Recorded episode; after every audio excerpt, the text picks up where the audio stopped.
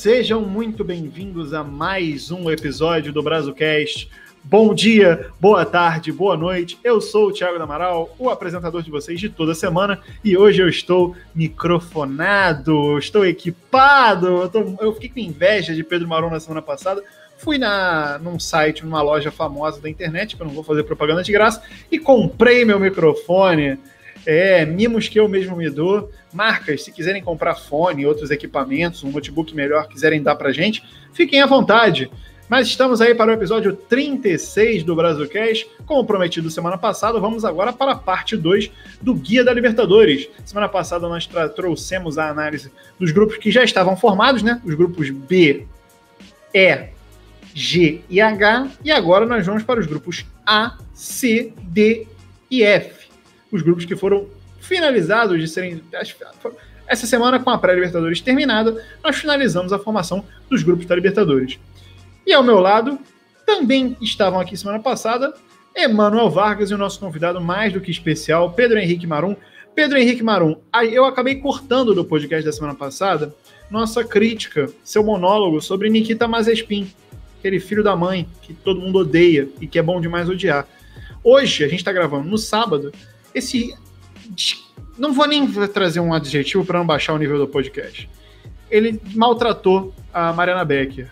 Quem está ouvindo já viu o seu monólogo no, nas redes sociais, porque eu tô, vou compartilhar. Mas enfim, é bom demais odiar o Mazepin e tá sempre errado. É, como é que você está, meu amigo? Eu tô bem, espero que vocês estejam bem também. Estou animado para falar de Libertadores e sobre o Nikita Maziepin, ou Mazespin. Uh, eu, neste sábado, publiquei uma breve análise com o vídeo da, da grosseria que ele fez com a Mariana Becker.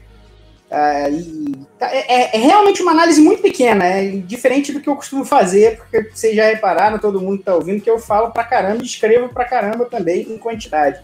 Mas eu, eu disse basicamente em qualidade que a Mariana. Também. Em qualidade também. Às vezes eu, às vezes eu acerto, às vezes eu acerto. Mas o, o que eu falei que a Mariana foi como grande repórter que ela é, acertou em tirar o microfone da frente depois dele dar aquela resposta de uma frase.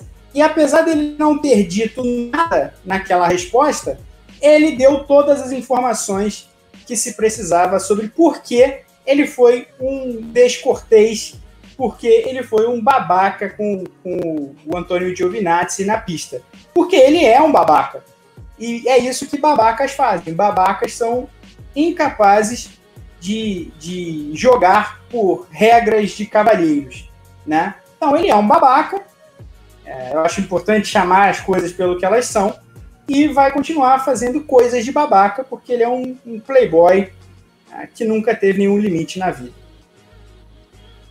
Falando em babaca, Vitube líder do BBB, Emanuel Vargas, boa tarde. Fala, Tiagão. Temos aí VTube de novo, né, cara? BBB que deu uma caída, hein? Não tô acompanhando mais, a gente tava conversando aqui. Também não tô vendo mais Big Brother, tá, tá sem graça. A gente já sabe quem vai ser o campeão, diferentemente do nosso tema, né? Libertadores tá super em aberto aí. O BBB já não tem muita graça mais, né, Tiagão? Então, Tiagão, tô falando igual o nosso querido Arthur, né? Nossa, Arthur crossfiteira. Então, Tiagão, é. Isso aí, se tiver uma semana boa aí, vamos falar agora de Libertadores de novo. E o BBB tá chato pra caramba, né? Como dizem um narrador aí, falou quase como ele falou sobre um determinado goleiro, né? Um determinado goleiro que é técnico de um determinado time que foi analisado no podcast da semana passada. Que também é ídolo de um determinado time que também foi analisado na semana passada, né? É, a gente sempre falou do Arthur, o Arthur está no monstro, a, a Camila acabou de colocar, a gente está gravando logo depois da prova do anjo, Camila acabou de colocar Arthur, Gil e Caio no monstro, né? Brasil, brasileiro não tem um momento de paz, né? O Gil tinha declarado que não faria esse tipo de coisa com a, com a Camila, ela foi lá e colocou ele. É triste, né? Triste que a gente esteja tem essa situação. É, novamente, ressalto, Arthur Banana vive uma grande fase, então merece um pouco de respeito momentâneo. É, falamos aqui que ele, enfim, eu acho que ele não, eu acho que ele não sai essa semana novamente. Acho que alguém vai vai sair na frente dele. Não sei, se ele cai num, num paredão, por exemplo, com a Poca, eu acho que a Poca vaza né? Paredão com. Não lembro mais outras pessoas que estão na casa, cara. Tá tão chato que eu esqueço as pessoas que estão dentro daquela casa. Mas enfim, vamos pular. Eu tô muito feliz com o meu microfone. É, depois eu quero opiniões de vocês no, nas redes sociais. Investimento, né? É, o investimento aí que eu fiz, né? É, é, em prol de você, ouvinte do Brasilcast. Mas sigam a gente nas redes sociais, falem para mim nas redes sociais se gostaram do, do, meu do som do meu novo microfone, se está melhor, se melhorou a qualidade do áudio, né? Fala pra gente que, que você tem achado do podcast, arroba Brazucast no Twitter e no Instagram, facebook.com barra Brazucast. Você pode ir lá, falar da gente. Pô, o Twitter do Emanuel Vargas, arroba o Emanuel, o Emanuel Vargas. Twitter do Pedro Marum, arroba PH Marum. Twitter do Thiago Amaral, vulgo eu. Não gosto de falar na terceira pessoa, mas acabei falando. Arroba Amaral Thiago. Vai lá, Difícil. segue a gente. Arrobas difíceis, arrobas difíceis, complicado. Arroba, arrobas difíceis, complicadas. Mas sabe o que não é difícil e complicado? Votar no Brazucast no Prêmio iBest. Esse semana é, passada já falei. Um não é complicado. A gente chegou a liderar o primeiro dia, que é o dia que importa, da votação. Nós lideramos em podcast, ficamos em terceiro, se não me engano, em esporte. A gente tem uma caída, em esporte, por exemplo, a gente está em último. É, mas em podcast a gente está em 14 e na frente tem Empíricos, então isso é muito importante. A gente sempre quer ficar na frente do podcast da Empíricos. É, então, mas assim, brincadeiras à parte, que pedimos a você, votem no Brazucast, deem um joinha lá na gente. Na, a gente está com os links fixados no Twitter, está sempre nas redes sociais. Tem rios da Duda para sair, Duda está para publicar esses rios. E eu estou sempre compartilhando, vou começar a compartilhar ainda mais no WhatsApp. É, Emanuel, você já mandou, você criou lista de transmissão para as pessoas, para as pessoas votarem no iBash? Eu tenho um pouco de medo de listas de transmissão. Nunca usei isso na minha vida, inclusive, hein? Mas eu mandei pra rapaziada. Mandei nos grupos, mandei não sei aonde, mas lista de transmissão eu acho muito negócio de robô, cara. Bizarro. Justo, justo, justo. Mas continue mandando, continue mandando. Pedro Maron, vou pedir para você também compartilhar nas suas redes sociais. Você que é um cara famoso, um cara influente, vou pedir para você compartilhar nas redes sociais aí também, hein? É, eu, eu cheguei a procurar. Eu procurei essa semana lá para se, se, tinha alguma coisa relacionada ao prêmio, eu não, não encontrei ainda, não tinha encontrado. Na, na terça-feira. Na, ter, na terça-feira, a votação começaria na terça-feira, mas rolou um probleminha, e aí a votação começou na quarta-feira. Temos um tweet fixado só sobre o prêmio EBEST lá no nosso Twitter. É só ir lá no nosso perfil. Tá, tá lá os dois links. Você pode votar uma vez por dia. Você, a gente fala tanto de BBB, você fica no mutirão o dia inteiro vota no, no Borazo Cash. É uma, um voto por dia, gente. Por um período longo de tempo? Talvez. Mas, pô, o que, que custa? Lembrei e falei assim, pô, hoje eu não votei. Vou lá e vota. Acabou. Nas categorias, nós estamos concorrendo nas categorias podcast e esporte. Só de estar concorrendo já é uma felicidade enorme. De ver vocês votando, então, nem se fala. Bora pro tema da semana, que nós já estamos com quase 10 minutos de podcast. E as nossas análises são longas, demoradas, então a gente tem que ir começando pelo grupo A, o grupo do campeão da Libertadores e dos últimos dois campeões da Copa Sul-Americana, grupo de Palmeiras, Defensa e Justiça, Universitário do Peru e Independiente Del Valle. Assim como no ano passado, essa é uma curiosidade, o campeão da Libertadores, os, times que disputaram a Recopa Sul-Americana estão no mesmo grupo, no grupo A, né? Ano passado foi Flamengo e Del Valle, Del Valle que eliminou o Grêmio essa semana, jogando muito bem. O Defensa que ganhou do Palmeiras. E o Universitário que está buscando o seu TCC há muito tempo. Pedro Henrique Marum, o que, que você tem a dizer inicialmente sobre esse grupo A, essa chave A, que temos, temos um grupo que o Palmeiras pode se complicar se não prestar atenção, porque tem dois projetos muito bem formulados dentro dessa chave, não é mesmo, Pedro? É, é um grupo muito legal. É um grupo de qualidade técnica muito, muito impressionante para os padrões da, da América do Sul, quando a gente não está olhando para times que são gigantes de primeira linha. Porque, assim, se a gente pegar alguém, vamos, vamos pegar alguém que está em coma há 10 anos, pega alguém, tira e coloca aqui. Um ET que esteve na Terra entre 1950 e 2011, põe ele aqui sem saber o que aconteceu no futebol sul-americano nos últimos 10 anos. Você vai perguntar quem são os dois times mais importantes do grupo e ele certamente vai te dizer é, Palmeiras, com a ressalva de que vive anos muito complicados, E o Universitário? A gente já, eu falei aqui brevemente na semana passada, o Universitário é o maior campeão do Peru, tem a maior torcida do Peru, joga num dos melhores estádios da América do Sul. É um time grande, de massa, importante, histórico, finalista de Copa Libertadores. Mas os times peruanos são carta fora do baralho. É, é, é tão simples quanto isso. Os times peruanos são carta fora do baralho. Tem sido assim há muito tempo. O Universitário fez é, foi aos, aos, às oitavas de final da Libertadores pela última vez em 2010. Foi eliminado dos pênaltis para o São Paulo, um confronto que foi tecnicamente muito prejudicado, inclusive. É, o, o, Rogério Ceni foi muito bem naquela, naquela tipo, a, a última vitória do São Paulo em, em disputas de pênalti, se eu não estou enganado, em Copa Libertadores. Mas de qualquer maneira, é, o Universitário, apesar de ser um time grande, me parece carta fora do baralho total nesse grupo. Total, total. Chega é, para tentar competir, pontuar, porque vai ser difícil. E aí a gente tem três times que estão muito acima. E acima da média do, do, dos times da Libertadores. O Palmeiras, atual campeão. Eu, eu nem tenho, na semana passada eu, eu parti desse princípio, deixando até vocês falarem mais dos times brasileiros, até para não me alongar mais do que eu já me alongo. Né? Então tem uma grita muito grande no Palmeiras por reforços. Acho que tudo bem, é justo. Eu acho que se extrapola um pouco a necessidade desses reforços, mas tudo bem. É, pedir reforço é normal, é do jogo. É, acho que, o, sobretudo o jogo contra o Defensa e Justiça agora da última quinta-feira, o jogo final da Recopa, pega muito mal, porque o Palmeiras foi dominado pelo Defensa e Justiça. Ah, sim, foi prejudicado pela arbitragem e tal, foi. Mas foi ajudado no primeiro jogo também. Ah, é importante lembrar disso. De qualquer maneira, eu não temo pelo Palmeiras, pelo menos não nesse momento. É claro, o Palmeiras perdeu o jogo para o São Paulo, mas com um time muito modificado ali, foi dominado, mas um time muito modificado, dois times fortes. No âmbito geral da coisa, eu ainda não me preocupo com o Palmeiras. Eu continuo com a impressão de que o Palmeiras pode jogar mais vezes como o jogo contra o Flamengo. Pode ser claramente o melhor time, o protagonista do jogo. Em, é, não, claro, o jogo contra o Flamengo, é, o, o Palmeiras não foi o protagonista, foi um jogo de dois times protagonistas, né? Mas eu acho que o Palmeiras pode ser mais esse time. E um jogo contra times mais fracos, pode sim ser o único protagonista.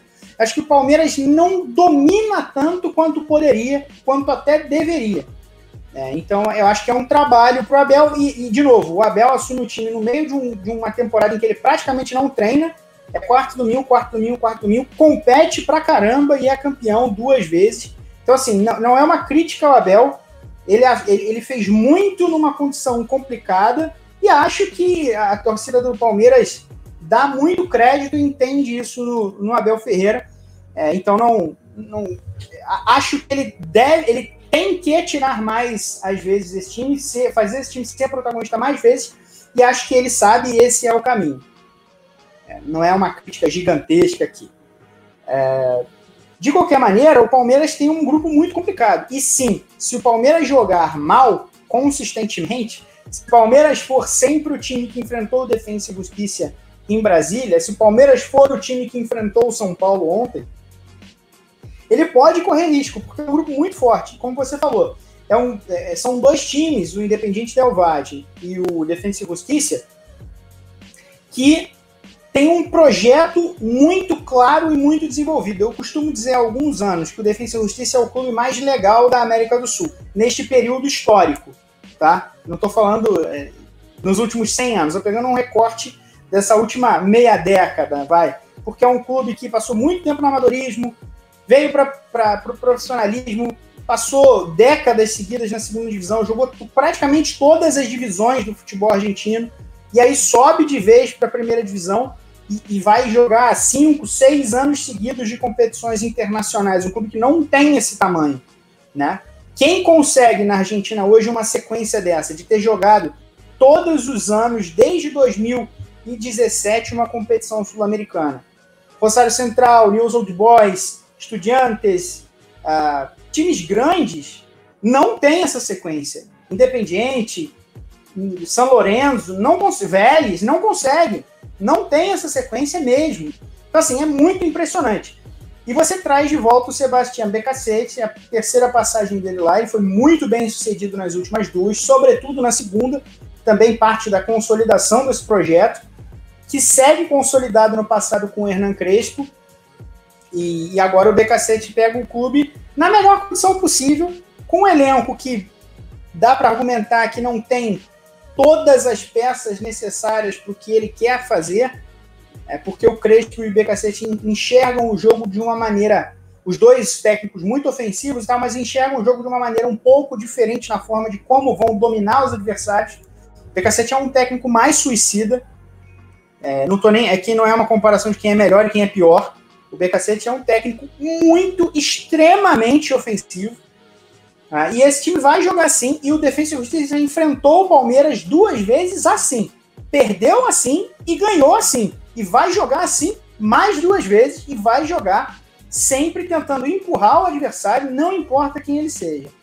E o Independente Del Valle, uma coisa muito parecida, tem um formato preparado, é ali um desenho bem estabelecido. É um clube que teve suas perdas do ano passado para esse ano, inclusive o treinador, inclusive o Miguel Angel Ramírez, mas o, o Independente Del que também falei semana passada, a, tal, provavelmente a canteira mais fantástica da América do Sul nesse momento, a divisão de base, uh, é um clube que consegue repor sem olhar para fronteiras, sem olhar para nacionalidades. Uh, então, você vai buscar profissionais, não só atletas, fora do Equador, fora da América do Sul. E você perde o Miguel Ramírez espanhol e vai buscar o Renato Paiva, um, um treinador histórico, eu não vou, não quero usar essa, essa palavra sempre, mas um treinador que tem todo o seu histórico ligado ao Benfica B, treinador de times menores do Benfica, eh, tem sua vida ligada ao clube Lisboeta e topa esse projeto de treinar o Independiente Del Valle. Aí você vai pensar, ah, mas não vai dar para fazer o que fez o Ramires. O Ramires conseguiu, de fato, chegar ao título continental. Mas antes do Ramires, com o Pablo Repeto, o Independiente Del Valle foi finalista da Libertadores, eliminando o River e o Boca, né? E com o Ramires não conseguiu ser, ser campeão equatoriano, por exemplo. Então tem espaço para crescer o Independiente Del Valle. E é um time que eu imagino ficando melhor conforme o tempo for passando, por causa dessa sinergia entre, entre elenco e treinador. Que não é diferente do Defensa e Justiça também, com a volta do BKC. Então, eu vejo um grupo muito forte e um grupo, a gente, como a gente fala aqui do Big Brother, que tem tudo para entregar entretenimento para quem quer assistir bom jogo de futebol. Pois é, pelo... maravilhoso, hein, Thiago? Pois é. Pô, ele, ia ele falou, ele terminou com basicamente o que eu ia falar. É, a gente tem garantido um jogo bom por rodada. A gente, uma rodada vai ter Defensa e Del Valle, na outra a gente vai ter Palmeiras e Del Valle, e depois a gente vai ter é, é, Del é, Defensa e Palmeiras não necessariamente nessa ordem, eu falei de cabeça aqui. A gente vai ter um, um desses jogos por é, é, rodada, né? E, e, e, e o, os projetos de defesa em Del Valle são muito bacanas, né? A gente, é, a gente viu essa semana, é, a gente teve a oportunidade de ver mais de perto, porque esses dois times jogaram contra times brasileiros, duas partidas desses dois times. O Defensa é um time espetacular jogando bola. Pô, é, é, é, e é um time formado também, é interessante. Se o Del Valle é um time formado por uma canteira muito forte, o defensa não, é, não tem uma forte canteira, mas é um, um, time que pega jogadores às vezes meio renegados de times maiores, até por conta de um aporte de, de do empresário do, é, do, futebol argentino que, tá, que, que, que, que, está dentro desse projeto do defensa. Mas é ele mesmo, que muitos jogadores que estão, digamos assim, encostados no outro time ou alguma coisa assim, eles são aproveitados pelo, pelo, pelo defensa. O Brian Romero, que foi expulso essa semana e foi um dos destaques da, do, da Recopa, foi um, é um desses jogadores. Um cara que, que, que teve uma. que tá no time do defensa, por exemplo, é o filho do Marcelo Gadiardo, Naruel Gadiardo. Está no time do Defensa de Justiça. E é um time que é, é, é, é legal a gente ter essa coisa do DKSS pegando, é, é, voltando, pegando o trabalho do Crespo, e, e a gente andando indo mais para trás, quem tava lá era o Ariel Roland. Então é tipo assim, é um time que também produz muito pensamento de futebol. né? Um pensamento moderno. É, é, a gente vê que o projeto, a linha do projeto, segue a mesma sequência. Pode ter diferenças de um treinador para o outro, como tem do, do Roland para o Crespo, para o BKSS, mas a linha do pensamento é a mesma. E no Del Valle também é assim. Pablo Repeto, Miguel Angel Ramírez e agora o Renato Paiva. Muda a formação, o Renato Paiva tem uma formação diferente do Miguel, que o Miguel Angel Ramírez. É difícil falar às vezes, hein? Adotava, mas a linha é a mesma. É um, são dois projetos muito bons. É uma pena que, que, que, um desses, ou o Palmeiras do Abel Ferreira, que ainda é um time que eu gosto de, do, daqui no, no, do Brasil, é um dos times que o Abel é um cara que, apesar da semana, teve uma semana ruim, não só dentro de campo, mas também fora, por conta de sua irritação, é, é, né, sendo mostrando mais uma vez ali é, é na, na, Supercopa do Brasil a sua irritação e sendo expulso. É, precisa controlar um pouco o seu pavio. Mas, Emanuel, fale um pouco também sobre esse grupo, essa chave da, da, da Copa Libertadores. Eu queria chamar a atenção isso que você falou agora, né, Thiago, de, dessa questão. A gente fala né, que o Defensa e Justiça às vezes não tem uma canteira, uma produção de jogadores tão forte assim, mas de técnicos está acontecendo, né? Tem o Crespo, tem o Roland, teve o. o tem agora o Becacete lá, né? Mas depois ele pode. Ele deve sair também para um clube de maior expressão, né? Novamente voltava no Racing. É, eu acho importante a gente olhar isso também. O Defensa e Justiça, que é um time que tem sido muito próximo né, aqui do futebol brasileiro, estava né? no grupo do Santos ano passado, enfrentou o Vasco e o Bahia na Sul-Americana, enfrentou agora o Palmeiras na Recopa. Então é um time argentino que a gente está meio próximo. Outro ponto também que eu gostaria muito de chamar a atenção desse grupo é a questão do Independente Del Valle, que ano passado, nas temporadas anteriores, assim, às vezes demonstrava jogar muito bem lá no Equador, mas quando saía de lá a coisa às vezes meio degringolava. A gente pode pegar até o caso contra o Flamengo, né? Mete cinco lá, mas aqui também toma quatro e fora o baile é, vem para essa Libertadores, na pré-Libertadores, ganha do Grêmio lá. E aí muita gente já pensou, né? Ah, o Grêmio aqui resolve, o histórico do Del Valle não é assim fora de casa. E aí quando chega para jogar em Porto Alegre, né, joga muito bem contra o Grêmio, é, consegue ser superior em determinados momentos da partida. Então tem essa mudança no Del Valle também que eu acho interessante. E pegando um pouquinho de carona também do que o Marum falou, né? Eu acho que o Universitário vai ser papo de figurante nesse grupo aí. Eu acho que a briga fica bem entre os três, assim. E eu cravaria até que o Palmeiras tem mais chance de, de passar direto assim, para a próxima fase já. Digamos que o universitário é um estagiário, né? Não passa de um estagiário fazendo jus a seu momento é, na vida. Maravilhoso. É. Acaba o podcast depois dessa. Mas enfim, é, eu até perdi o pensamento. Pedro Marum, puxando o gancho do, do, do Independente Del Valle essa semana, que fez, ganhou do Grêmio com dois golaços, quero per pergunta para você. Faravelli ou Martin White? Você tem dinheiro para contratar um desses dois jogadores? Qual você escolhe? Um desses dois, cara, eu acho que eu pego o Faravelli, mas de qualquer maneira eu queria destacar o que eu considero o melhor jogador é até maldade, o Palmeiras tem muito menino, mas muito menino muito bom. Inclusive o próprio menino. Mas eu queria destacar um jogador específico do Defensa e Justiça, que eu acho que o fim do ano passado foi o começo dessa temporada foi o último momento para que os clubes brasileiros o contratassem. Eu acho que agora a gente vai, a gente chega num ponto de não retorno porque ele não vai mais jogar no Brasil.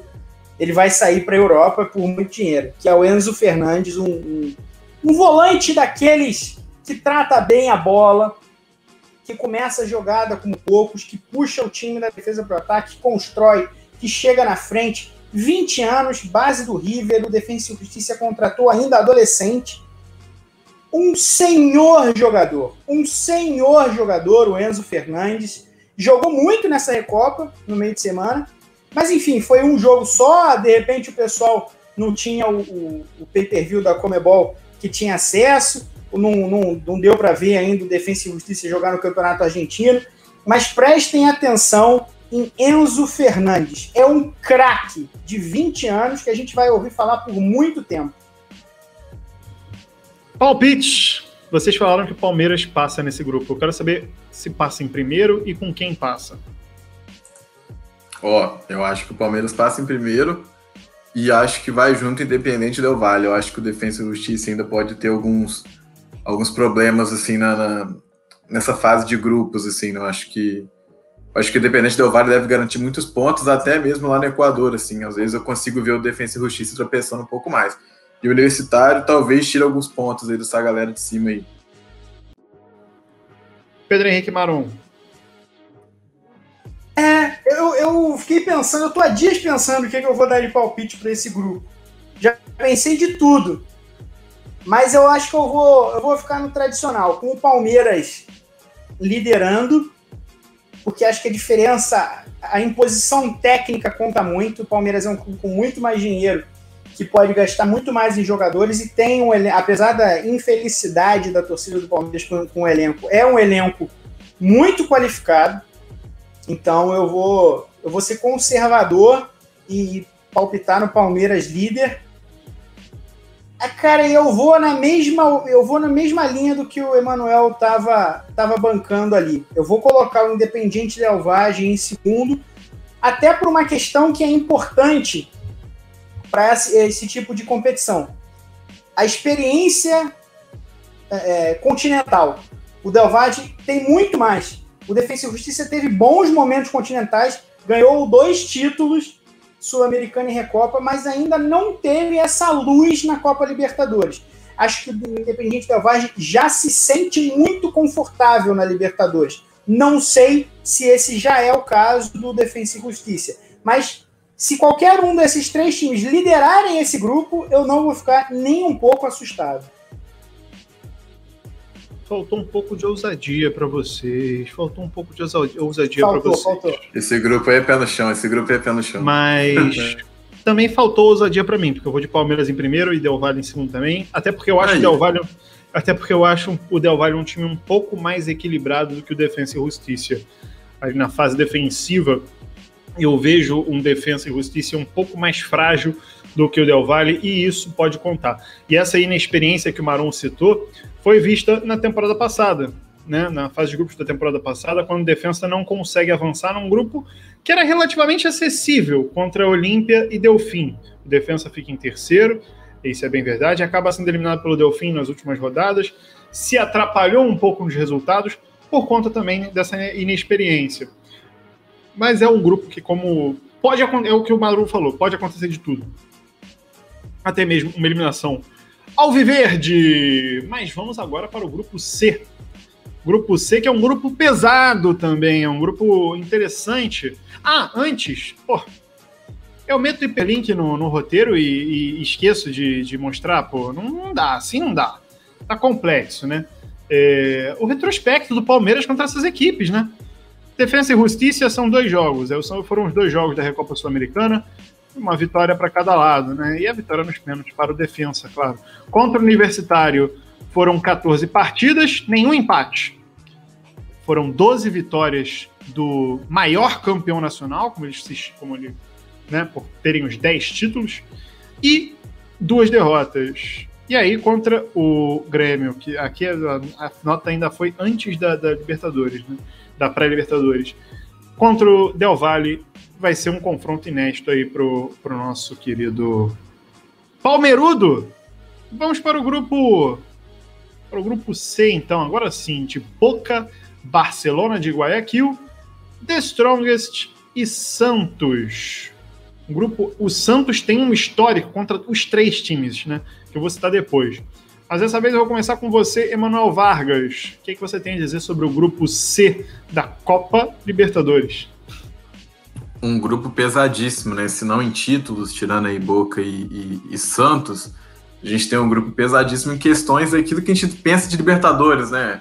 Ir jogar contra o Barcelona e Guayaquil, uma viagem longa, é, enfrentar o Take Strongest, às vezes pode ser, na, pode ser na altitude, então tem toda essa questão logística também na Bolívia. É complicado de fazer é uma coisa que clubes como o Santos e o Boca, né, já estão acostumados, né, porque, por exemplo, o Santos, a última vez que enfrentou o Take Strongest foi em 2017, se não estou enganado. lembro de ter visto esse jogo. Quando eu entrei na faculdade, eu fui ver esse jogo. E, e aí a gente tem o, o, o, Barcelona, que é aquilo, né, acho que é um time que pode chegar ali na, na, nas oitavas, mas não tem como a gente tirar, às vezes, um, um favoritismo, a gente entra até um pouquinho naquela alçada que eu não gosto muito, né, da questão do, do peso da camisa, mas também a gente pode pegar os retrospectos recentes da última temporada de Santos e Boca, Eu acho que são os principais favoritos do grupo.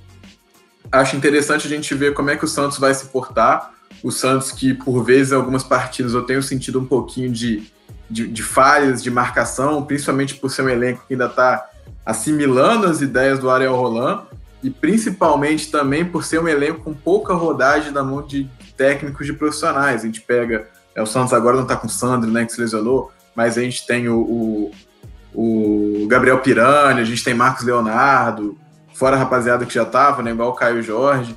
Então a gente tem que pensar que o Santos que tem uns probleminhas ainda de noção tática, um compreendimento tático, mas é uma coisa que pode se arrumando, principalmente nas partes estaduais. Eu acho que o Santos é um time brasileiro que vai chegar na Libertadores, não podendo ignorar todo um trabalho feito no estadual assim. Acho que vai ter que conciliar um pouco mais estadual Libertadores do que, por exemplo, Palmeiras, que até por questão de calendário também tem que priorizar Libertadores, mas eu parto desse ponto assim olhando mais para o Santos. Sobre histórico, ah, antes de mais nada, informação, ou do Barcelona. É, não vi quem foi. Foi, foi Lionel? Será que foi Lionel? Não sei. Mas vamos aos históricos. Antes de dar, passar a bola para você, Marum, vou aos históricos. É, Santos e Boca se enfrentaram seis vezes na Libertadores, sendo quatro em finais, né, nas finais de 63, onde o Santos venceu as duas, e nas de 2003, onde o Boca vence as duas. E, mais recentemente, agora em janeiro, nas semifinais, 0 x 0 na Bomboneira, 3 x 0 Santos. Um show do Santos de Cuca, o homem que foi condenado é, por violência sexual é, na Vila Belmiro. Contra o Barcelona de Guayaquil, os confrontos são mais recentes. Um amistoso em 62, goleada do Santos, era o Santos do Pelé, batia em todo mundo, não tinha pena. Se entrasse a mãe, ganhava deles de goleada. Na Taça Libertadores são quatro jogos. Em 2004, 3 a 1 para o Santos em Guayaquil. Em, em, é, em 1 a 0 na Vila Belmiro. E em 2017, aí sim, derrota, é, eliminação é, é, doída. 1 a 1 em Guayaquil, 1 a 0 para o Barcelona na Vila Belmiro. Barcelona que depois iria para enfrentar o Grêmio na semifinal. E o Groi fez aquela, aquela defesa. The Strongest Santos tem histórico recente também na fase de grupos de 2012. 2 a 1 para o Strongest em La Paz, 2 a 0 para o Santos na Vila. Em 2017, 1 a 1 em La Paz e 2 a 0 para o Santos novamente na Vila. Pedro Henrique Marum, depois desse histórico, o que, que você tem a me dizer sobre esse grupo, que é um grupo que tem muito peso com o Boca e o Santos, apesar de ser um Santos jovem, um Santos com problemas ainda na criação, de, por, até por ser um time que é, também é, é, é, muito rápido, mas também é muito frágil ainda. O que, que você tem a dizer sobre esse, esse grupo C da Libertadores? Como, como passou a ser mais uma tônica nessa era de muitos clubes, oito clubes brasileiros, seis, sete clubes argentinos, então você, você encontra, por via de regra, é, é, sim, falando de fase de grupos, sempre tem 13 ou 14 times de Brasil e Argentina. É complicado, é complicado, porque entra uma questão financeira e tal. Então, é evidente que Santos e Boca partem na frente. Né? ignorar isso seria ignorar uh, o bom senso. Uh, dito isso, eu, eu vi um The Strongest que no, no meados ali dos anos 2010 tinha uma geração muito importante, né, de Escobar, de, de, de Alonso, enfim, era um time forte que incomodava, era capaz de incomodar. E esse The Strongest dos últimos anos é um time mais fraco, mesmo chegando na Libertadores. Então, eu não vou dizer que o The Strongest não oferece resistência, porque é um time importante, tem seu, tem seu jogo na paz e isso vai entrar em campo. O The Strongest, eu não vejo o The Strongest tão forte nessa briga, porque são os outros três times são times fortes. Talvez num outro grupo o Strongest pudesse ser um candidato maior à classificação. Nesse grupo eu vejo um pouco menos. Aí tem o, o, o Barcelona. O Barcelona, que é treinado pelo Fabian Bustos, Fabian Bustos foi campeão equatoriano pelo Delfim, pelo Delfim, clube pequeno de Manta. É, foi ele quem, quem levou esse clube ao título e partiu para o Barcelona. E esse ano ganhou, ganhou reforços. Né? Ganhou nos últimos, nos últimos dois anos, na verdade, o Barcelona ganhou reforços. Barcelona é um clube, de novo, como a gente fala aqui, é bom sempre reforçar, porque às vezes a gente, a gente, a gente só nega o futebol sul-americano, então a gente acaba perdendo de vista quem é, quem tem que tamanho nos seu, nas suas ligas nacionais e, consequentemente, falando de tamanho de torcida, de investimento e tal, de paixão. O Barcelona é um clube que move muita paixão, é um clube muito grande de Guayaquil. É, o Equador tem essa divisão importante entre Quito e Guayaquil, né? Os dois times de Guayaquil são os grandes campeões nacionais, Barcelona e Emelec. E o Barcelona, como você lembrou, fez semifinal tão recente quanto 2017, foi finalista da Libertadores em 98. Ah, então é um clube com, com histórico continental. Mas um clube que vive as voltas com bagunças, né? confusões é, institucionais, brigas, que é, clubes pequenos do Equador hoje se colocam numa situação mais interessante por isso, porque tem uma, uma casinha mais bem arrumada. E eu citei semana passada o Del Valle, o Macará, o Delfim, enfim. Mas o Barcelona começa muito bem a temporada no Equador, começa bem na frente dos seus outros rivais que estão na Libertadores, Del Valle, a, LDU, à frente ali, disputando ponto a ponto nesse começo com o seu grande rival, o Emelec eu vejo um time em evolução.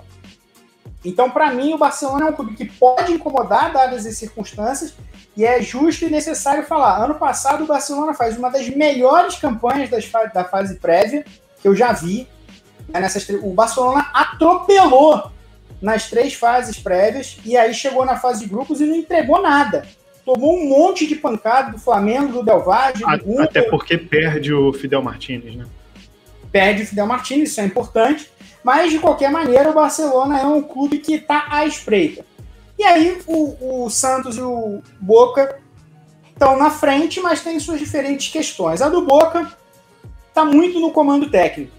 O Miguel Russo é um técnico muito contestado, é um técnico que, assim, dá para dizer que é, é, é defasado nesse primeiro nível, campeão continental com Boca mas é, e até por isso ele se mantém, né? Até por isso ele tem ali ainda é bancado pelo Riquelme, mas o Boca entrega muito menos do que deveria com o elenco que tem nas mãos.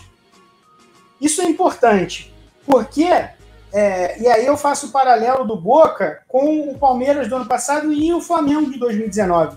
Clubes que entrando na temporada a gente sabia que tinha o elenco para brigar por título, mas que não tinham o futebol e o trabalho para competir nesse nível. Então acertam a casinha ao longo da temporada e conseguem levar o título. Especialmente o Flamengo em 2019, que quase foi eliminado na fase de grupos. O Palmeiras, mesmo com o Luxemburgo, conseguiu sobrar no seu grupo. Eu vejo o Boca assim. Hoje, esse Boca que começa a fase de grupos, eu não colocaria no primeiro pote de candidatos ao título. Honestamente. Honestamente. Mas eu acho que o Boca está entre os candidatos, porque ainda mais chegando no fim da temporada, a Copa da Liga Argentina chega ao fim em pouco tempo, e aí passando para as oitavas de final. Ah, eu estava conversando com vocês, eu usei uma gíria dos esportes americanos, não está gravado, mas eu vou usar outra agora. A whole, a, a whole new ball game. Né? Whole new ball game. É outro jogo a partir das oitavas de final e a partir de uma possível troca técnica. Mas nesse Boca, eu não acredito muito. Eu acho que vai passar, não é essa a discussão, mas como vai passar? E aí entra a questão do Santos. Um de vocês, desculpa, eu não tenho certeza quem falou dos problemas defensivos que o Santos apresenta nesse começo de, de temporada, Thiago.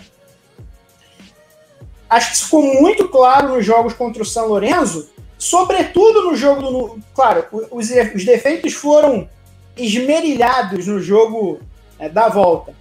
Mas no jogo que o Santos ganha e jogando bem no novo gasômetro, é, para mim é um jogo elogiável da, da primeira linha do Santos. Os, os, os quatro defensores, né? Pará, Felipe Jonathan, Luan Pérez, todos os quatro que jogaram ali jogaram muito bem, com uma concentração excepcional e conseguiram manter o São Lourenço longe da meta do Santos. Porque o Santos, como sistema, ainda está, ainda é rústico, ainda não está nem perto. E é óbvio que é preocupante. É óbvio que eh, a gente vai acender uma luz amarela falando de um time muito jovem, de um time que as, não só o time titular é jovem, mas as alternativas são ainda mais jovens. O Santos ainda lida com a questão da, da transfer banda FIFA por causa do caso Soteudo. Mas eu confio, eu acredito. Você pergunta, você acredita mais no que está acontecendo no, no Santos ou do que está acontecendo no Boca? Eu acredito mais no que está acontecendo no Santos. Eu acredito muito no trabalho do, do Ariel Roland. Eu acho que é um treinador muito bom. Perdeu-se de vista, de repente, no último ano dele do Independiente, aquelas guerras internas que se tem com, os, com as barras no Independiente. É, talvez o público brasileiro tenha tido, não, tenha se atentado para o trabalho no, na Católica, que foi muito bom. Assim, foi, foi muito sólido, não foi espetacular, mas foi bem sólido. E eu acho que com o material humano uh, melhor ainda, jovem, disposto a aprender, disposto a se aplicar, que ele encontra no Santos, o Roland, eu acho que é o nome certo. Foi a, a contratação certa para o Santos, um cara que passou perto de, de treinar o Fluminense o Atlético Paranaense no ano passado, né? Sobretudo o Atlético Paranaense tinha ali um, uma, uma indicação de que podia dar jogo, depois no fim o Atlético não, não quis pagar em dólares, enfim, e o negócio acabou caindo por terra. Mas eu acredito nesse Santos. Eu acredito nesse. É um Santos com problemas nesse começo. É, é, neste começo, o Boca está à frente do Santos pelo nível, pelo, pelo, pelo ponto em que os dois trabalhos estão. Mas se você me perguntar, de novo, se eu acredito mais no Santos do Roland ou no Boca do Miguel Angel Russo, eu acredito mais no Santos do Ariel Roland. O Celso Barro chora até hoje que perdeu essa queda de braço e não contratou o, o Ariel Roland no início do ano passado. Eu apaguei a luz para me. Para quem não sabe, pra, na hora da gravação, tá todo mundo, o Emanuel e o Pedro estavam no escuro e eu estava no claro. Eu, em solidariedade aos colegas, apaguei a luz também, também estou no escuro. É... Está contribuindo, né? É... Conta de luz está cara sim. também. A, a, conta de não, a conta de luz está muito cara. É... Então foi bem pensado. Já que está todo mundo no escuro, por que não? Por que não? Não é mesmo? Minha imitação do Galvão é péssima. No momento que sai o quarto gol do Barcelona, agora eu tenho as informações, os gols foram de. Vamos lá. Griezmann, Frank de Jong, Lionel Messi e, pelo que parece, mais um de Lionel Messi. 4 a 0 Barcelona normal. na final da Copa do Rei. Tudo normal. Tudo normal, exceto o gol do Griezmann. Exatamente, ampliando a vantagem na, na Copa do Rei. É... Eu torço muito para ver Lionel Messi fardando a 10 do News Old Boys no estádio é, Marcelo Bielsa em Rosário, num jogo de Libertadores em breve. Lionel Messi, só te digo uma coisa. Tyson voltou. A chance de você provar que é melhor que Tyson é agora. Voltar para a Argentina, para o Newell's Old Boys, colocar o time novamente nos trilhos ao lado de Herman Burgos, o Burgos está lá? Exato, eu ia falar disso. German, German, Ao lado foi contratado. Que o, o Nils estava na lanterna do campeonato.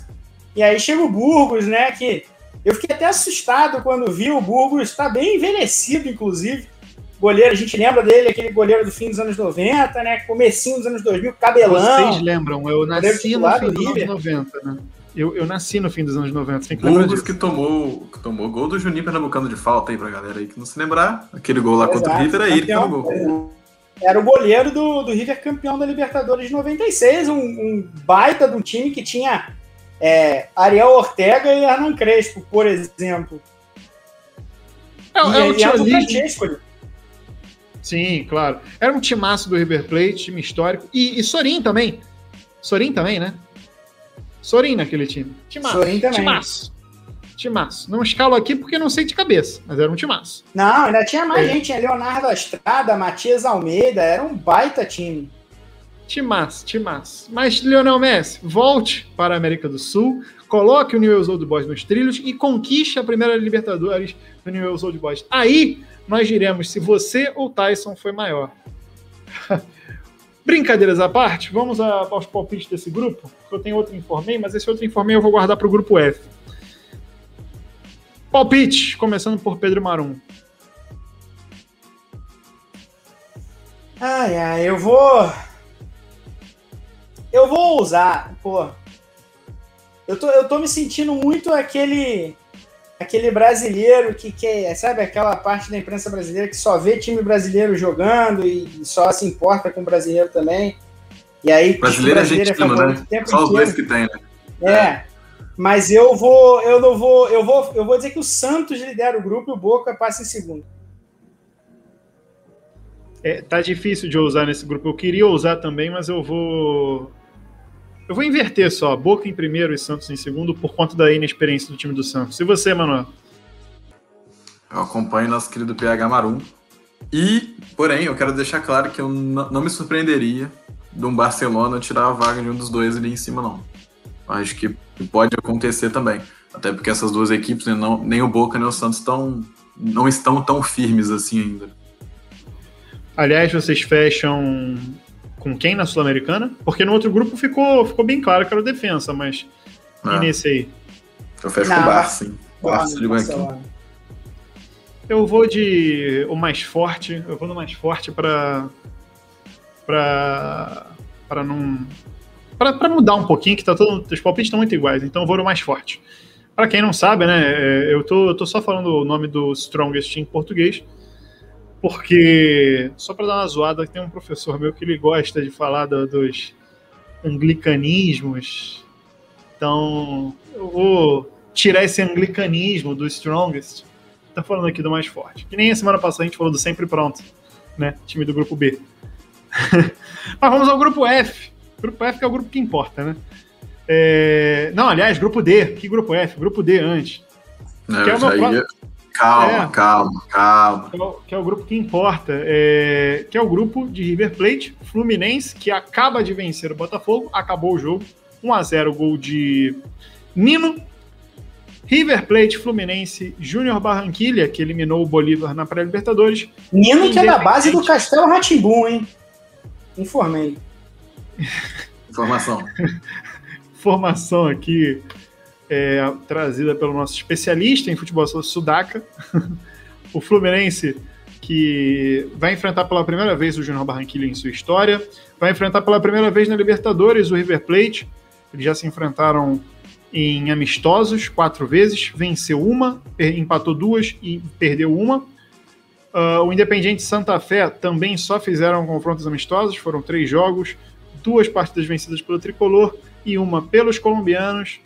E aí, como eu falei, é, nunca houve antes, nunca antes na história desse país, o Fluminense enfrentou o Júnior Barranquilha, como também nunca enfrentou um time boliviano na. na, na Pedro Marão pegou.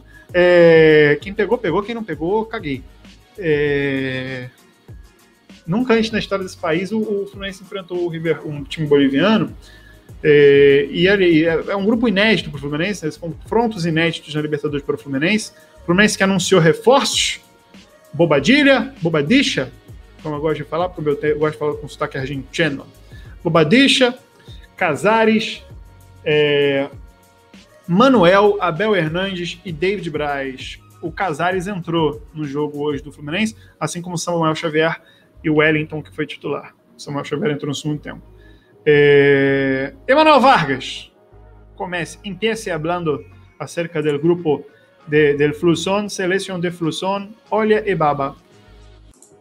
Olha, eu acho que é um dos grupos mais complicados, viu? Nessa Libertadores aí.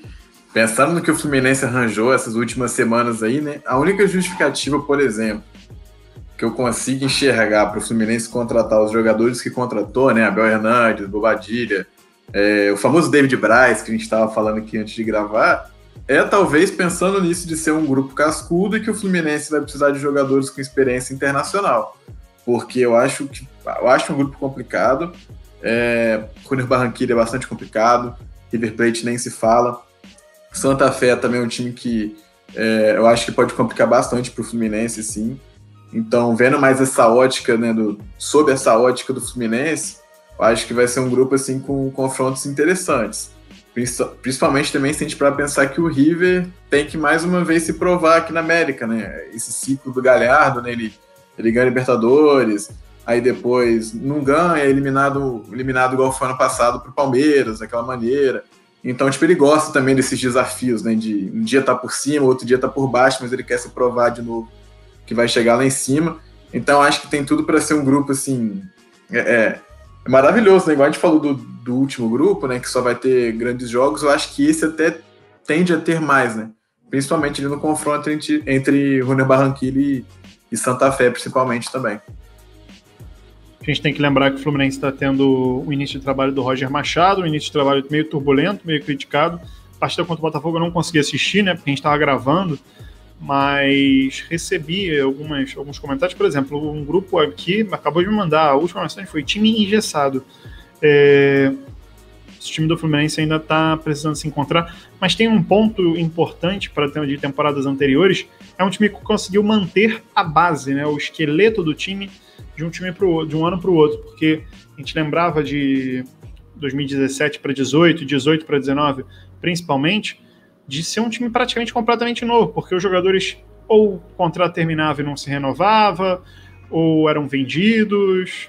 Então, assim, eram jogadores, por exemplo, de 2018 para 19 sai João Pedro, sai Caio Henrique, eh, jogadores que eram importantes em 2019. E agora, apesar de que em 2020 muita gente foi saindo é, ao longo do ano, o caso do Evanilson, do Gilberto, é, do Dodi, o Fluminense manteve a base. Marcos Paulo, Wellington Silva também, mas o Fluminense manteve sua base. Contratou muito, como eu falei, citei os sete contratados, tem também o Rafael Ribeiro que não vai ser utilizado, porque é muito ruim. É, mas também tem os reforços do Kaique e do Gabriel Teixeira, por exemplo, os garotos da base que, que chegam e chegam bem. Você tem o Metinho que está pedindo passagem, Roger Machado, vamos à base, vamos usar o Metinho. É, Metinho merece oportunidade, mais oportunidade. É, é, um time que defensivamente tem bons nomes na, na dupla de zaga, a gente estava falando sobre isso. Nini e Lucas Claro são dois bons zagueiros. No meio de campo você tem o Martinelli, que é um talento a ser lapidado, excelente meio-campista. O Nenê, apesar da idade, tá fazendo seus gols, tá sendo importante. Tal qual o Fred, Fred, que muita gente criticou a contratação, cinco gols em cinco jogos no Carioca. Tudo bem que é o Carioca? Tudo bem que é o Carioca. Mas são gols importantes. Chegou ao seu gol no número 400 na carreira. Tá faltando dois para se tornar o maior artilheiro da história do Fluminense, ao lado do Orlando Pingo Douro. Enfim, é, é um time que tem boas peças, tem o que mostrar. Falando um pouco só de Fluminense mas tem também um grupo muito complicado, como a gente falou, né? River Plate, por exemplo, goleou o Central de Córdoba né, nessa última sexta-feira. Pedro Marum, deu um pouco o tostão da sua voz sobre esse grupo D de difícil. É um grupo muito bom. E eu digo isso porque é o seguinte: tem um, tem um, tem um time superior, uma força superior que é o River, mas não tem uma força inferior. Né? Então, assim, eu coloco o Fluminense, Independiente Santa Fé e o Júnior, o Atlético Júnior, no mesmo balaio. E acho que é, vai ser um grupo extremamente competitivo. Ora por qualidade é, é coletiva, e aí, olhando para a qualidade coletiva, eu acho que o Independiente Santa Fé é o melhor time. Ora por, por é, é, capacidade de desequilibrar um jogo. E aí eu acho que, como grupo, o Fluminense tem mais opções capazes de desequilibrar um jogo. Mas o, o Júnior tem jogadores muito decisivos nos seus melhores dias. Caso do Miguel Borja, por exemplo, que coloca. Eu não sei se alguém assistiu o jogo, o último jogo do Júnior contra o Bolívar, agora na terceira fase da Libertadores. Quem olha o resultado não tem ideia do que foi o jogo o Borja faz um gol que coloca o Runo numa condição diferente, um jogo igual, já encaminhando para o fim. O Bolívar teve uma expulsão tola, tola do seu, do seu artilheiro, ficou com um jogador a menos, partiu para cima, igualou o jogo várias vezes, chegou perto. E o Runner passou a ter aquele tipo de contra-ataque onde não tem ninguém defendendo e fez mais dois gols no fim do jogo. Mas assim, um instante antes de fazer o terceiro gol, quase, mas passou muito perto de tomar o, o 2 a 1 que levaria o confronto para os pênaltis. Então esse 3 a 0 é um resultado muito mentiroso para quem só olha o resultado e não, não viu o jogo. Eu, eu falei isso outras vezes, não, acho que não aqui na semana passada, mas falei conversando com amigos tricolores, via o, Bo, o Bolívar como um time, como coletivo melhor. Mas o Júnior tem, tem jogadores, tem individualidades que são muito importantes. Bom, falando e seguindo nessa linha, o River, o River tem um, uma pequena reconstrução nas mãos, é, porque o, o, Galhardo fica, mas tinha muita incerteza no fim do ano. Quem sai? Quem desses jogadores importantes dessa fase ultra vencedora do River Plate não fica? E aí é o contrato do Borré que se aproxima do fim, é o contrato do Montiel que se aproxima do fim, é o contrato uh, do Dela Cruz, que se aproxima do fim. O Borré parece que realmente deixa o clube no, no meio do ano. Teve aquele, aquela conversa com o Grêmio, se aproximou de fechar, não quis assinar pré-contrato, enfim, agora está sendo namorado pelo Celta de Vigo.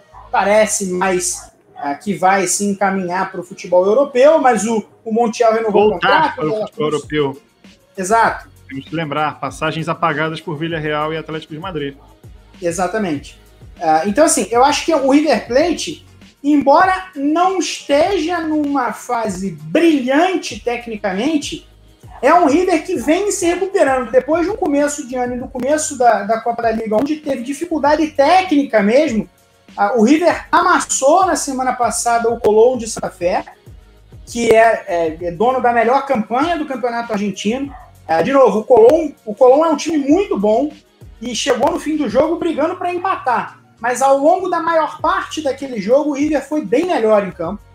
E ontem, no jogo dessa rodada, o River Plate trucidou o Central de Córdoba em Córdoba. O Central é um time que meteu 4 a 0 no São Lourenço em Buenos Aires, por exemplo. É um time interessante, é um time que está ali brigando em cima. Então o River começa a se recuperar. E aí, quando esse River começa a jogar bola, que parece o caso nesse momento, é o melhor time da América do Sul. É o, o topo desse River só pode ser igualado, eu acredito, pelo topo do Flamengo. Esses dois times, nos seus melhores dias, são os melhores times da América do Sul ainda em 2021. Pelo menos é assim que eu vejo. Então, é, é um River Plate que cresce. E claro que isso é péssima notícia para os outros clubes desse grupo. Vamos ver como é que o River vai, vai se encaminhar nessa fase como vai negociar com o campeonato argentino. Ano passado chegou perto aí, brigando. Até, vamos lembrar, porque o Gajardo não, não é campeão argentino como treinador, né? É o título que falta. E ano passado ele chegou a poupar time para jogos decisivos, ou para Recopa, não me recordo agora, mas ele chegou a poupar na Libertadores tomou 3 a 0 da LDU jogando em Quito com o time reserva e fez muita diferença depois no grupo. De qualquer maneira, o River está na frente. E aí você tem três times que têm seus altos e baixos. Eu falei do Runner. Eu vejo coletivamente o Runner como o quarto time desse grupo, mas com individualidades que podem definir jogos de futebol qualquer dia. E é o caso do Miguel Bora, e é o caso do Théo Gutierrez, enfim. É, o Théo Gutierrez tem uma moral que, que talvez a maioria das pessoas não entenda. Ele, ele, ele bate na mesa do presidente do clube. É esse tipo de jogador, tem uma moral e é dono do vestiário. O que é muitas vezes um problema, porque ele não é um sujeito fácil, né? Todo mundo sabe disso. Ah, mas, é, enfim, tem essas individualidades interessantes. O Fluminense, você deu um panorama do Fluminense. Acho que é um desafio muito importante na carreira do Roger. Porque ele vem de um trabalho no Bahia onde, e aí é uma opinião própria, qualquer um tem direito de, de discordar, o trabalho do Roger em um ano e meio de Bahia nunca foi bom. Nunca foi bom. O Bahia do Roger jogava muito pouco, mas muito pouco. E eu sei, eliminou o São Paulo na Copa do Brasil, passou muito perto de eliminar o Grêmio também, de chegar na semifinal. Teve seus momentos ali, especialmente no começo, mas assim, é, é se defendendo muito bem, respondendo aqui e ali, mas atuações mais de muita concentração e pontuais do que de uma forma complexa. Eu, eu, eu tenho essa opinião, E ela vai comigo para até eu morrer. O Roger Machado tinha ali. É, o Bahia e o Goiás foram os piores times de assistir no Campeonato Brasileiro de 2019. Mas era mortificante ver os dois. É, o Goiás do Claudinei Oliveira. Depois demitiu o Claudinei e trouxe o Ney Franco de volta. É, acho que aquele começo do Goiás é uma coisa inexplicável que mais ou menos tirou o Goiás da, da briga do rebaixamento. Mas enfim, o Bahia nunca brigou contra o rebaixamento, ele só era horroroso de ver jogar. Chegou a pensar em Libertadores. Essa... Chegou a pensar em Exatamente. Exatamente. E eu acho que esse é um desafio. É um desafio. Porque em alguns aspectos esse elenco do Fluminense tem menos opções caras do que aquele time do Bahia. Agora, eu vejo um Fluminense que se acostumou, especialmente nos últimos anos, a soltar esses meninos para jogar e soltar de verdade. A dar, dar tempo, dar cancha, dar, dar momentos, minutos. Então, assim, eu acho que o Kaique é um jogador muito importante. Eu acho que o John Kennedy é um jogador muito importante. E aí me preocupa a maneira como o Roger pensa em usar o Bobadilla, que é uma contratação que eu não faria. Eu vejo o Bobadilla um jogador em declínio, dois anos atrás, eu até diria que pode ser uma contratação interessante. Mas esse ano eu, e posso estar redondamente enganado, mas eu vejo um jogador em declínio, tanto é que o Guarani não fez a menor força para evitar a rescisão contratual do, do Bobadilla. Ah, eu vejo o Casares um jogador que tecnicamente pode te entregar coisas muito interessantes, mas é, o custo-benefício é muito duvidoso. Né? Ele é muito caro, ele é muito caro claro, para ficar no Corinthians, renovar o contrato, ele, ele, passaria a receber mais ou menos 500 mil por mês. É, no Fluminense, tudo indica que não é esse o preço, mas ainda que seja os 350 ou por volta disso que ele já recebia no Corinthians, é um valor muito alto para um jogador que nem sempre está em campo e nem sempre está rendendo. Aos 29 anos, você ainda acredita que vai ser você a tirar isso desse jogador? É, você ainda vai conseguir fazer esse jogador dar um salto? Eu não sei, eu tenho muitas dúvidas.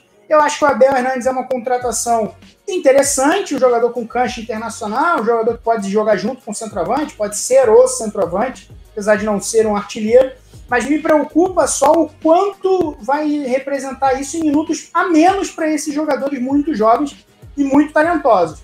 Você falou do Martinelli, acho um dos melhores valores do futebol brasileiro, joga muita bola. O Dodi estava é, dono do meio-campo do Fluminense ano passado e praticamente não fez falta a partir do momento que saiu. Mas eu vejo um Fluminense numa, numa encruzilhada técnica, porque a gente não sabe exatamente qual é a identidade desse Fluminense. A gente sabia muito bem qual era a identidade do time do Odair, por exemplo, que depois passou a ser. O Marcão teve ali, demorou um tempinho, mas conseguiu encontrar um caminho no fim do ano. Era um time de muita concentração, muita competitividade que se conseguia transitar para frente e para trás muito bem, tanto transição defensiva quanto ofensiva. E esse do Roger ainda não faz nada muito bem, pelo menos não consistentemente. É, é, é um ponto.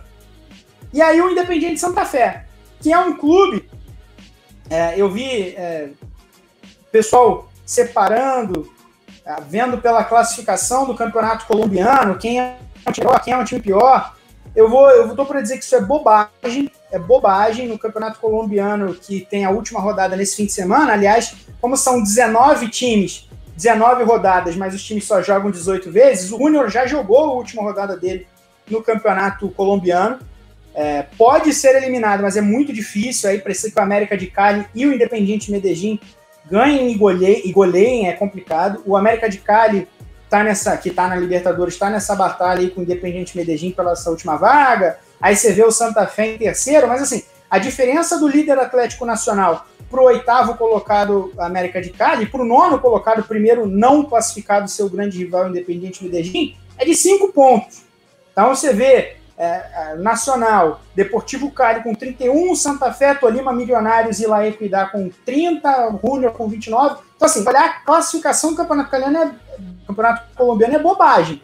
Esses times estão todos muito parecidos. Agora, eu vejo o Independiente de Santa Fé um time melhor.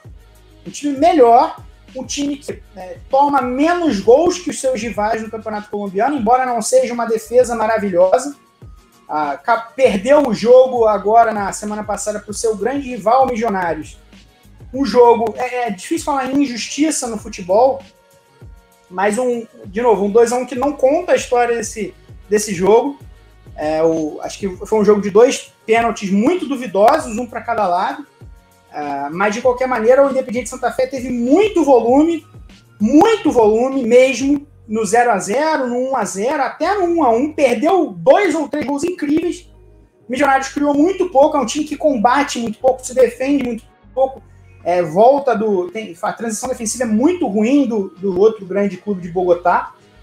Uh, mas aí no fim, uma, uma bafa ali, conseguiu fazer um gol, ganhar o jogo. O Independiente Santa Fé não perdia como mandante no campeonato colombiano há mais de 30 jogos.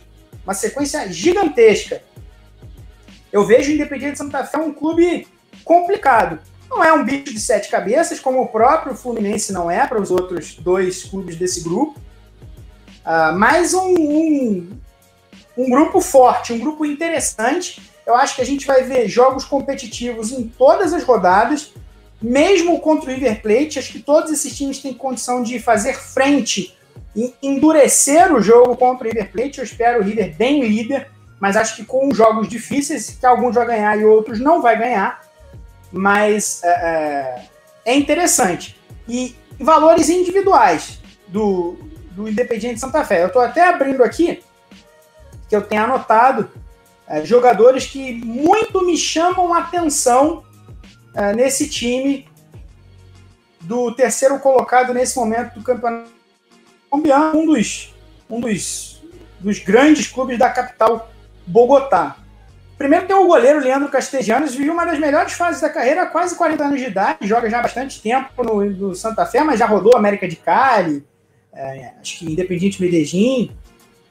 Então, mas é nem ele que eu quero falar o, ponta esquerda desse time, Calvin Osório, é um ponta que é o artilheiro do time no campeonato, né? Entre, entre gols e assistências, ele tem oito no campeonato colombiano em 16 jogos que ele jogou.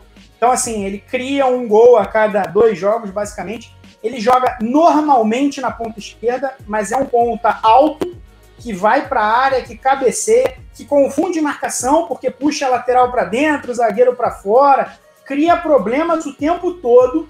É um jogador interessante de se olhar para esse, esse jogo. Não é um jogador tão jovem assim, mas é um jogador que está que tá jogando bem. E um, um atleta que muito me chama atenção nesse clube, é, que, que eu acho que é um jogador até para o futuro. Zagueiro, joga pela esquerda, 19 anos, o Alejandro Morales.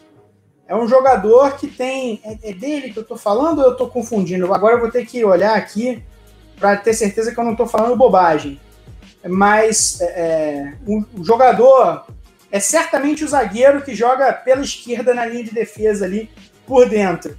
Uh, o jogador que tem passe vertical, tem qualidade de movimentação, é alto, então assim, é jovem, é um jogador para se olhar até para futuras contratações no futebol, no futebol é, brasileiro no futuro. Ah, não, não é o Morales. O Morales tem jogado, mas é o Reison Palácios. É, é um jogador que me chamou mais a atenção. Não é nem tão jovem, mas acho que, que tem crescido. Historicamente na carreira dele, não é um, um jogador com ótimo passe, mas acho que evoluiu nesses últimos tempos. Enfim, acho que está bem servido de zagueiros o Independiente Santa Fé, os zagueiros que jogam por dentro. Então acho um time interessante para observar na Copa Libertadores, mesmo que não passe de fase. É, acho um grupo muito legal. Bom, e o Fluminense pode ter um probleminha aí, uma questão que pode problematizar nessa fase de grupos. Entre as rodadas 2 e 3, o Fluminense tem, pode está praticamente classificado com a vitória contra sobre o Botafogo, tem a semifinal do Carioca. As rodadas 2 e 3 são dois jogos na Colômbia. Aí a questão de logística, o que, que o Fluminense vai fazer? Vem jogar aqui o Carioca? Eu abriria a mão. Falando Diga. do Carioca, você deu aí o resultado de Fluminense e Botafogo. Eu creio que é um resultado que elimina o Botafogo da, do campeonato. Né? Elimina, né? elimina. Está eliminado o Botafogo de Pericles Péricles não, Marcelo Chamusca. Marcelo Chamusca? É, é ele mesmo. Péricles é outro. Mas eu quero palpite de vocês. Eu vou, vou dar meu palpite. River em primeiro, Fluminense em segundo. Clubismo, foda-se. clubismo. Pedro. Ousado. Para ser, ser ousado, eu vou deixar o Fluminense de fora, Thiago, mas vai para o Sul-Americano e vai ser campeão do Sul-Americano. Tô igual o Sormani naquela análise. Vou te falar o que vai acontecer com o Filipão. O Palmeiras vai não sei o quê. E aí eu acho que o Fluminense ele não vai passar, eu acho que vai acabar passando o Santa Fé junto com o River aí. Lembrando que o Roger nos últimos anos, né, quando foi demitido do clube, o clube foi campeão. Então, se for eliminado da fase de grupos para demitir o Roger, Sul-Americana, pode ser que venha o título. Pedro Marum.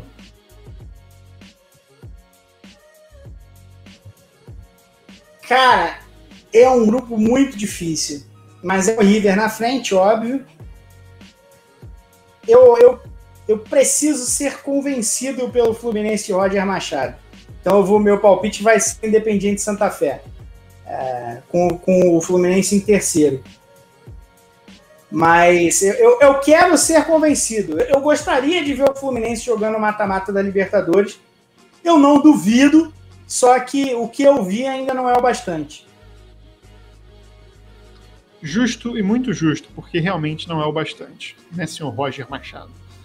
E é essa questão do, do calendário do, do, aqui do, do, Rio de Janeiro é algo a ser debatido. Mas vamos para o grupo F. F de. não vou falar. Que é um dos grupos mais carismáticos. Eu até coloquei que esse grupo tem carisma paca aqui no roteiro, né? Que é Nacional do Uruguai, Universidade Católica, Argentino Júnior e Atlético Nacional. Seis títulos de Libertadores, nenhum da Universidade Católica. Católica, que é a atual tricampeã chilena, mas mudou de treinador nas três campanhas. O Marum falou um pouco do Holland, né, que fez um trabalhaço na Católica. Trabalhaço, aço, aço. É, foi um time que foi campeão incontestável na temporada passada. Isso até foi um pouco discutido semana passada quando a gente falou da União Lacaleira. Pedro Marum, Fale um pouco sobre o grupo F. É um grupo carismático mesmo. Você, você fez a introdução aí, eu concordo. É, acho que a Católica perde demais sem o, sem o Ariel Roland, né? E, e, a Católica fez uma campanha muito interessante na Copa Libertadores ano passado. Acabou Teve uma, uma, eliminatória ali curiosa com o Vélez, no fim das contas, um gol no final que sela a, a, a eliminação. Mas, de qualquer maneira, eu, eu, eu vejo uma católica brigando nesse momento para entender a sua identidade. E acho que numa Libertadores de tiro curto isso diz muito. Uh, eu vejo um Atlético Nacional na frente nesse grupo. De Atlético Nacional um pouco à frente dos demais, jogando melhor. O Atlético Nacional triturou o Libertar no meio de semana, 4 a 1 fora o baile.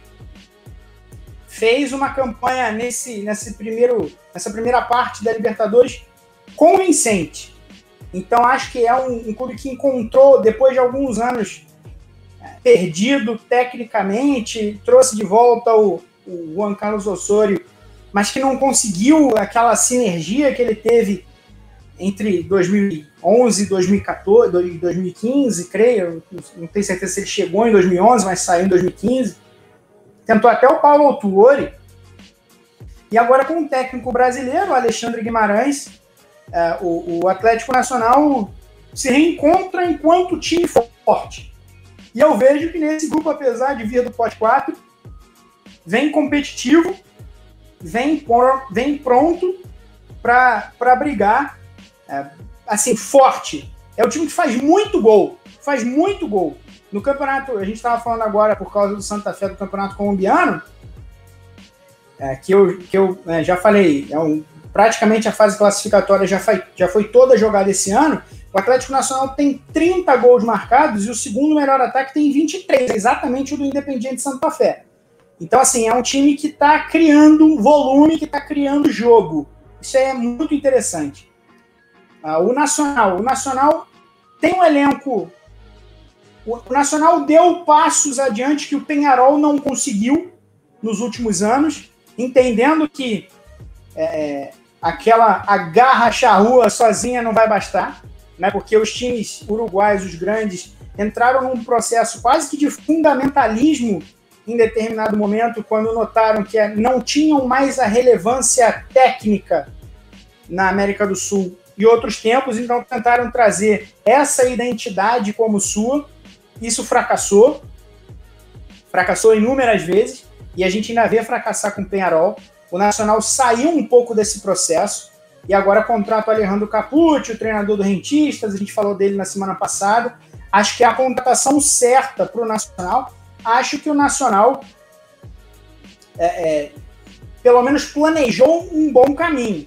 Agora, a questão logística pesa muito para os clubes uruguaios nesse momento, porque é, o Campeonato Uruguaio acabou de terminar, o, o, Nacional foi campeão, foi campeão, mas não fez uma campanha maravilhosa, né? É, foi batido muito facilmente pelo, pelo Liverpool no clausura que terminou agora, foi batido pelo Rentistas na apertura, foi quem fez mais pontos no âmbito geral do campeonato. O campeonato uruguaio é assim, soma os pontos de clausura, intermédio, que é um campeonato menor, e, a, e clausura, apertura intermédio. O time que faz mais pontos nessa soma de pontos vai direto para a final, e aí os campeões de clausura e apertura disputam uma semifinal para jogar com o time que fez mais pontos. E nessa o Nacional foi a decisão e pegou o Rentistas quebrado, falamos disso na semana, na semana passada, o Rentistas que perdeu basicamente o time inteiro campeão da apertura. E aí foi campeão com facilidade. Então, assim, eu vejo um Nacional que precisa ser mais forte para competir. Mas mesmo com dificuldades no ano passado, eh, saindo ali da era Munua e tal, o, o Nacional conseguiu jogar a, as oitavas de final e, especialmente no primeiro jogo, deu trabalho para o River. Teve chances de, de fazer gols, de levar um empate ali no jogo do Uruguai, para pelo menos tentar com mais proximidade em Buenos Aires. Não fez os gols, só tomou, perdeu o jogo e em Buenos Aires mal teve competição. Mas eu vejo, eu vejo esses dois times acima da Católica, que busca desesperadamente uma, uma identidade nesse momento. E o Argentino Júnior, o Argentino Júnior que viveu muitos anos dificílimos, voltou à primeira divisão pela batuta do Gabriel Heinz, o Heinz fez um trabalho muito bom com jovens, descobriu os jogadores e tal, mas deixa o clube na virada Gab do ano, vai. Gabriel Heinz, que agora é quadrifinalista da Conca Champions com o Atlanta United. Exatamente. Quadrifinalista da Conca Champions com muita moral, ele chegou lá, mais um dos técnicos que está lá. É muito interessante a situação do Matias Almeida, que é um técnico que eu gosto muito, assume time grandes em crise o tempo inteiro, conquistou o título histórico da Conca com o Chivas Guadalajara pegou o River na segunda divisão, né, botou de volta na primeira divisão e, e foi treinar o San José Earthquakes, que é um clube em crise. Mas enfim, vamos ver onde é que isso vai dar. Tem carta branca lá, parece. É, de qualquer maneira, o, o Argentino Júnior foi depois assumido pelo Diego Dabove, que agora é o treinador do São Lourenço, que fez duas temporadas muito interessantes. Só que o Argentino Júnior é um clube que tem um teto. Né? É importante entender qual é o lugar dos clubes. O Argentino Júnior teve aí uma ascensão, mas é um clube que ainda sacode, não está totalmente estabelecido num projeto único para se firmar como força continental nos próximos anos. É um campeão da América, né, de 1980, mas é um clube de bairro na Argentina. Uh, então, então na, em Buenos Aires. Então é uma, é uma canteira muito forte, né? A canteira que que, que projetou Maradona, Sorin, Riquelme, por exemplo, mas é, é o, o, bicho de La Paternal, né? o bairro de La Paternal. Mas é, eu não vejo nesse momento argentinos tão forte quanto o Nacional e Nacional. Nacional de Montevideo e o Nacional de Medellín, Atlético Nacional. Então eu já adianto a minha, o meu palpite. É o Atlético Nacional de Medellín na frente, o Nacional de Montevidéu em segundo lugar e a Universidade Católica em terceiro. Mas é um grupo muito parelha. E o Argentino Júnior é um clube com extremo carisma. Eu, eu acharia muito legal que continuasse jogando uma competição sul-americana nesse ano, ainda que a sul-americana, se for o caso. Emanuel Vargas, já que ele já deu seu, o palpite dele, fale um pouco sobre esse grupo e também dê seu palpite. Olha, isso que o Maron falou, né? Sempre assinar embaixo, né? E eu queria chamar a atenção desse grupo para um time específico, né? Que a gente até falou e o Maron falou bem. É do Argentino Júnior, né? Depois de 10 anos eles voltam à Libertadores, né? Um time, é, como já foi citado aqui, né? Canteira de diversos craques do futebol sul-americano e volta, né? A, a Libertadores. O Argentino Júnior que tem uma tem dois nomes assim, né? Que para quem gosta de games, seja Football Manager ou FIFA, por exemplo, é, foram importantíssimos, assim, né? Eram considerados craques, promessas maravilhosas, que é o Gabriel Rausch, que jogou lá no, no Racing entre 2010 e 2013, mais ou menos, e pô, o cara era um fenômeno nos videogames, tipo, no FM metia gol a rodo. E tem agora o Fausto Vera, que para mim é um dos grandes jogadores que a gente tem aqui na, na América do Sul, é um, é um, é um volante, né, um mediocampista ali, que é um jogador que chega muito bem ao ataque também, firme na marcação, tem chegada, tem finalização de fora. Acho que é um nome interessante desse Libertadores. É, o argentino também tem o Jonathan Gomes, né, que até ontem estava no esporte aqui no Brasil, então um cara mais conhecido né, do, do, público brasileiro, assim. Esse grupo que tem muitos jogadores, né, de, de famosos assim nos games, né, igual eu tô falando, tentei puxar esse gancho assim, né. Tem Emiliano Martinez no Nacional também, de Montevideo. A gente tem também o Mosquera também, Atlético Nacional da Colômbia. Gabriel então, Neves, né, que quase veio para São Paulo, para Internacional. Não sei se quase veio para o Internacional, mas tinha um interesse ali. Que é um jogador muito bom, muito bom, com seu bigode de, de detetive dos anos 40. É, todos esses, todas essas, essas promessas, né? Se a gente for parar pensar assim, algumas já realidade, né? Fausto Vera, Gabriel Neves já se provaram assim é, um pouco mais. O Argentino Júnior tem o Ovando também, né? Mas ainda não é um jogador que está firmado lá na, lá na equipe ainda. É um grupo que eu enxergo muito numa questão parecida com o grupo do, do Barcelona de Guayaquil ali, né? Eu acho que são times que tendem a estar no mesmo balaio, mas mesmo assim eu, eu vejo assim também o, o, Nacional como um dos favoritos, juntamente também com o, o Atlético Nacional também de Medellín.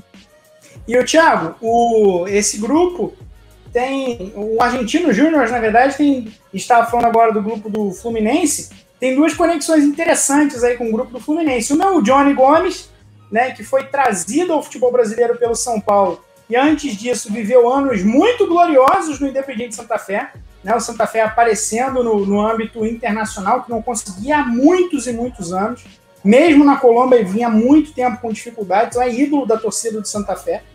E o Bobadilla, que agora chega no, no Fluminense, Bobadilla foi repatriado para a Argentina pelo Argentino Júnior depois de fazer a carreira dele. Ele é base do River, né, mas fez a carreira praticamente inteira entre Suíça e Alemanha.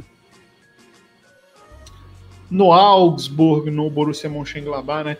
Mas a gente vai olhando para esse pro time do Nacional do, do Uruguai, tem nomes também como a torcida do Internacional conhece muito bem.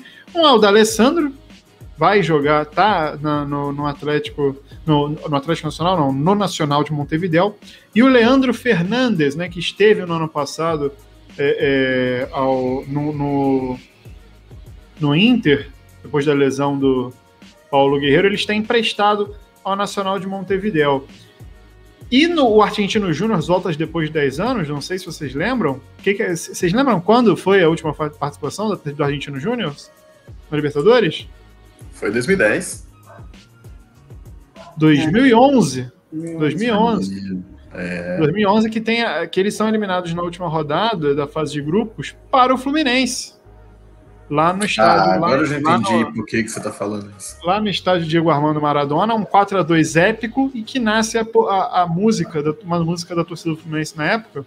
A gente estava falando de uma outra música é, antes do, do podcast começar. A música Gum Guerreiro da Porrada no Escudeiro que rolou porradaria. Quando a é, estreia do Diego Cavalieri, ô Thiago? Olha, a estreia não é, mas é são os primeiros. Não, ali ainda é o Ricardo Berna como titular, salvo me engano. Vale confirmar, mas ainda é o Ricardo Berna titular. É, gol, o Ju Fred faz gol no último minuto, o Rafael Moura faz gol nesse jogo. Enfim, essa fase de grupos que foi difícil para o Fluminense. Eu lembro, teve inclusive virada época em cima do América do México com gol de Deco. Atuação magistral do Deco, que eu sou muito fã. É, meu palpite é Nacional do, de Montevideo e Universidade Católica. Vou bancar a Católica, que merece, mas é mais também uma torcida também. Eu quero muito. A ousadia de Thiago da Mala. É, ousado demais. É, eu, tô torcendo, eu tô torcendo um pouco para a Católica conseguir avançar um pouco mais na, nessa, nessa fase de grupos. ano passado já merecia um pouco com o Holland, né? Ter ido mais longe na Libertadores e até na Sul-Americana, que foi bem eliminado ali nas, acho que foi nas quartas de final para o Vélez Sarsfield. Meus amigos, fechamos o guia. Três horas de guia? Três horas de guia. Mas fazer uma trivia aqui?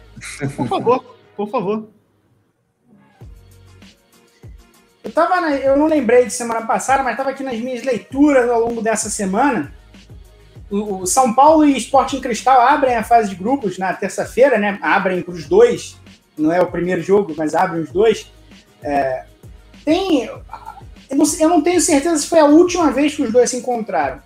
Mas os dois têm um jogo que carrega um peso interessante, um peso histórico, de certa maneira, pelo menos para o São Paulo. Em 94, na Copa Comebol, se enfrentaram, creio que nas quartas de final.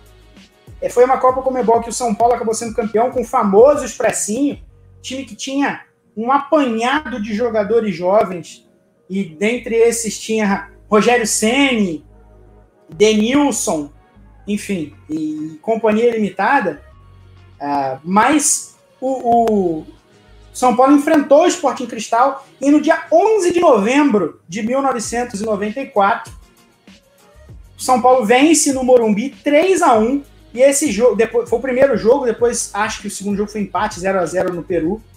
Esse jogo carrega dois, duas recordações importantes. Uma foi o famoso jogo em que o Juninho Paulista jogou duas vezes no mesmo dia, né? Marcaram o jogo da Copa Comebol à tarde e o jogo do Campeonato Brasileiro contra o Grêmio à noite. O Juninho acaba entrando como suplente nos dois jogos. Jogou pouco mais de meia hora contra o Cristal e, e pouco mais de 20 minutos contra o Grêmio. Uh, e, e, a Era outra. Comum. O Grêmio é já que... teve três jogos no mesmo dia ali naquela década de 90. Não lembro o ano, mas já teve, teve é, também. Aconteceu. aconteceu. E aí, esse jogo também tem o gol de um jogador, do jogador mais jovem a marcar para o São Paulo na história de competições internacionais. O próprio Denilson, com 17 anos e um pouquinho, Denilson fez um dos três gols, o Juninho fez outro desses dois desses três gols, e Caio, hoje Caio Ribeiro foi o, o outro jogador a marcar gol para o São Paulo. Caio naquele 94 seria o melhor jogador do Campeonato Mundial Sub-20 e logo o São Paulo vendeu o Caio para o Napoli da Itália. Foi para o Napoli ou para a Inter de Milão? Ele jogou nos dois. Agora não, agora me fugiu. Eu, acho ele foi para a Itália. Eu acho que ele foi para a Inter primeiro, que aí ele briga com o. É, eu acho que foi. O Roy Hodgson e aí depois foi para o Napoli.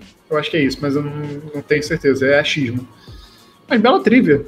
Eles se enfrentaram também em 2010. E uma outra coisa. Na fase de grupos? É, eu lembro do São Paulo enfrentando o Universitário, o, o Alianza Lima. O Sporting Cristal realmente pode ser que seja, não duvido. Vou confirmar, mas eu, você tem outra informação. Traga, traga essa outra informação que eu vou aqui confirmar. Não, eu falei daquele caso sério envolvendo o velho Sácio na semana passada.